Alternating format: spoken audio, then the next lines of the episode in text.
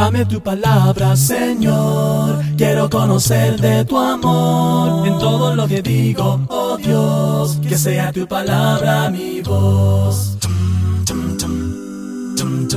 Una vez más estamos presentando el programa Lea la Biblia. Gracias por estar con nosotros. Yo soy Timothy Archer, aquí en Texas. Yo soy Bruno Valle, dándoles la bienvenida aquí desde Nicaragua a nuestro programa Lea la Biblia de esta semana. Hoy estamos viendo un libro muy interesante en el Antiguo Testamento, el libro de Esther. Eh, Esther es uno de dos eh, libros en la Biblia que llevan nombre de, mujer, ¿no? Eh, en su título. Y el personaje principal se llama Esther, por lo menos su nombre perso, ¿no? Su nombre real era Hadassah, vemos en el capítulo 2, pero em, como solía pasar, eh, sus eh, eh, opresores, bueno, los, persas, le pusieron otro nombre, capaz que, que fuera más fácil así. el nombre viene de Stara, que es estrella o, astro, que puede ser por su belleza misma. Em, Mardoqueo, su tío, la había adaptado y, él tal vez le, puso ese nombre cuando em, él quería ocultar su nacionalidad y, le había dicho que no dejara saber a los demás que ella era judía. Pero este es un relato dramático. Eh, vemos eh, la valentía de esta mujer. Eh, vemos una mujer que estaba dispuesta a salvar a su pueblo en un momento crítico. Sí, em, es una obra bien organizada, diría yo, en cuanto a la argumentación, la temática que trae. Es una obra, un libro bien pensado, digno de cualquier obra literaria universal. Ahora, para eh, resumirlo, quiero contar lo siguiente. La historia hace referencia a la comunidad judía que vivía en Susa, capital persa. Eh, aparecen como personajes principales Mardoqueo, el tío de Esther, que también es la personaje principal, una heroína, y el rey, también un personaje bien oscuro que pretende eh, destruir a los judíos, Amán.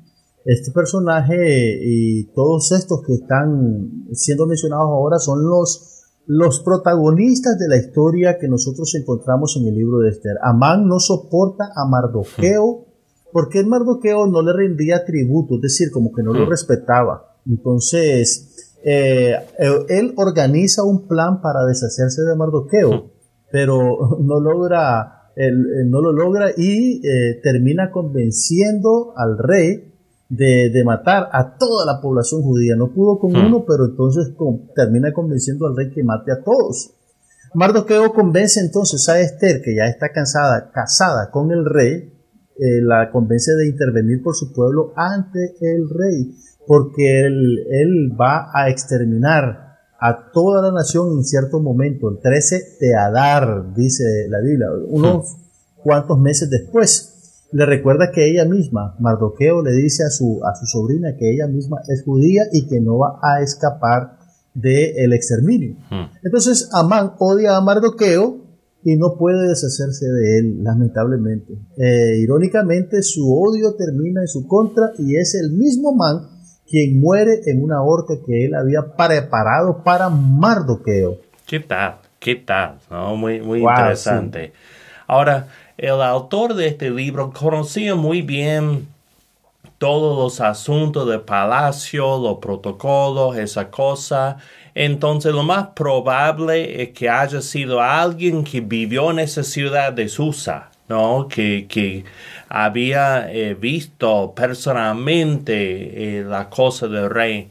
Eh, algunos piensan que era el profeta Esdras, ¿no? Y es muy posible Esdras era un hombre muy educado, un hombre que había estado eh, en la capital, por, lo que se nos da a entender en, ese libro. Entonces, eh, es posible que lo haya escrito y que otro eh, lo haya redactado un poco después, pero este libro está para explicar Purim, ¿no? Esa fiesta de los judíos. Claro, claro, claro. Ahora bien, hay una cosa curiosa en este libro que tenemos que mencionarlo porque directamente usted no lo va a leer en el libro, pero sí lo va a leer en los comentarios. Este libro de Esther, a pesar de que es un libro canónico, no menciona por ninguna parte a Dios.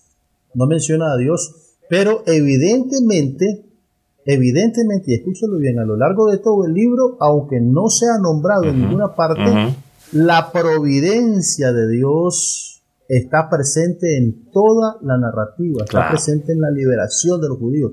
La fe, la esperanza que los judíos tenían en Dios es una, un asunto omnipresente ahí en toda la narrativa.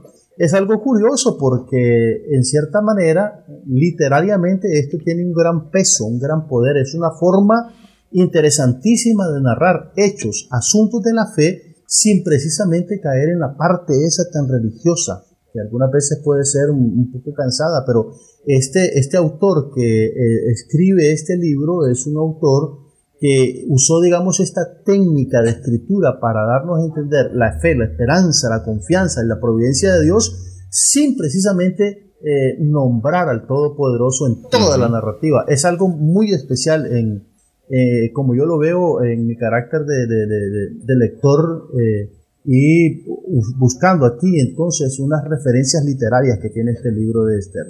Sí, que es un libro o sea, a base tenemos esta narrativa seca, pero está escrita de una forma artística, ¿no? Eh, parece una novela, parece eh, algo que veríamos en el cine, cómo se va desarrollando el tramo, eh, cómo vemos los, personajes, el argumento, la heroína y, el, el, villano Amán que tenemos ahí todo parece una obra de literatura, pero notamos también que tiene un tono verídico, que, hay una historia real em, que tenemos en, este libro, ¿no? Y obviamente eh, el autor quiere interesar a sus lectores, pero a la vez quiere mostrarles la importancia de estos eventos en la historia de su pueblo. Definitivamente. Entonces, este, esta es una obra de arte, básicamente. Así lo catalogo, lo catalogo yo y por tus palabras creo que así también echas de ver. Ahora, este libro tiene por lo menos, por lo menos unas eh, cinco, cinco divisiones principales. Número uno, Esther es reina de Persia, la escogen en un concurso de belleza, según los capítulos 1 al capítulo 2. Y después pasamos a otra parte importante de la narrativa que sería como Amán, como, como enemigo de los judíos, en los capítulos 2, en los últimos versículos del capítulo 2 y el capítulo 3, en los primeros 15 versículos por lo menos. Eh, un tercer aspecto, una división importante que nosotros encontramos ahí sería Esther defiende a su pueblo, capítulos 4 y capítulos 5 en parte. Y luego en otra cuarta división encontramos la caída de Amán, este hombre hmm. que en literatura sería el antagonista de la obra, el antagonista de la narrativa. Este hombre es destruido, pues es descubierto su plan siniestro y el rey manda a matarlo en una horca que él había preparado para Amán. Y finalmente, finalmente, el triunfo de los judíos, la fiesta de Purín que se celebra ahí a lo grande, en los capítulos 8 al 10. Y hasta el día de hoy, durante esta fiesta de Purim, se lee este libro de Esther, porque es tan importante. Y creo que eh, el texto clave son unas palabras que vienen del labio de Marloqueo cuando él está hablando con Esther y le dice, si ahora te quedas absolutamente callada, de otra parte vendrán el alivio y la liberación para los judíos, pero tú y la familia de tu padre perecerán. ¿Quién sabe si no has llegado al trono precisamente para un momento como este? Ahí vemos la providencia, ahí vemos que Dios está obrando y que uno puede decidir formar parte de esa obra o no. y nos toca la misma decisión hoy en día. ¿Vamos a formar parte de la obra de Dios o no? Bien, se nos fue el tiempo, no, no sé qué pasa cuando estamos hablando, pero ya no tenemos más tiempo para hablar de Esther, pero vamos a terminar este programa después de esta pausa.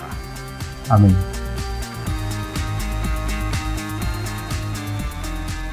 Esto es el libro de Esther en 60 segundos, con 167 versículos divididos en 10 capítulos. Esther relata la historia de una hebrea quien llegó a ser reina de los persas. Cuando una madrecita llamada Hamán quiso destruir a todos los judíos, Esther intervino por su pueblo, aunque corrió mucho riesgo personal. Logró que los judíos ganaran una gran victoria sobre sus enemigos. Cuando Esther tenía miedo de apelar por el bien del pueblo judío, su tío Mardoqueo le dijo, si ahora callas y no dices nada, la liberación de los judíos vendrá de otra parte, pero tú y la familia de tu padre morirán. A lo mejor tú has llegado a ser reina precisamente para ayudarnos en esta situación. La obra de Dios siempre se realiza con nosotros o sin nosotros. Es el libro de Esther en 60 segundos.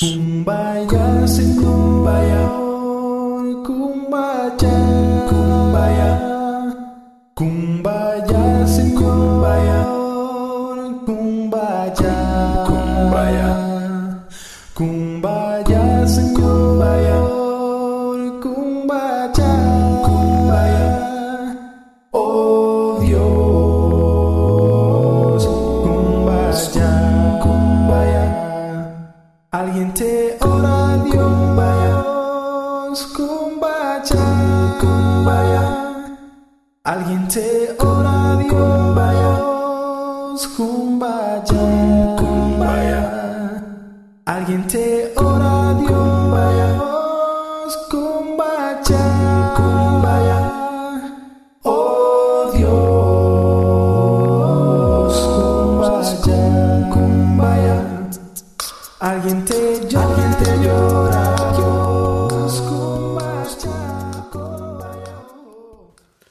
Para nuestro que estás en los cielos, tu nombre debe ser glorificado por todos, porque eres el único Dios, el que siempre ha sido y siempre será.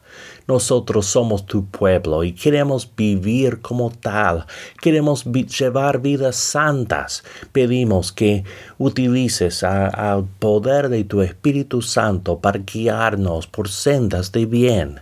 Esto pedimos en el nombre de nuestro Señor Jesucristo. Amén.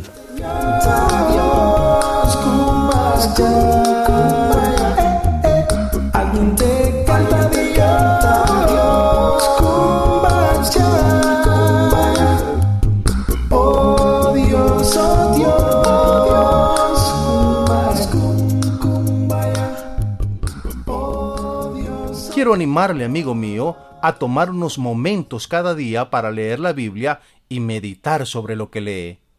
Para ayudarle en sus estudios, nosotros podemos facilitarle sin costo ni obligación un estudio guiado sobre la Biblia que le ayudará a entender lo que lee.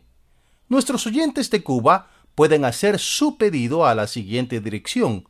Lea la Biblia apartado 2662 Matanzas, código postal 40100 Invitamos a los oyentes de otros países a que nos contacten por WhatsApp en el número 505 7526 8121 o por correo electrónico radio arroba lealabiblia.com. También puede buscarnos en Facebook en Lea la Biblia Radio. Yo soy Bruno Valle. Este ha sido el programa Lea la Biblia. Hasta la próxima.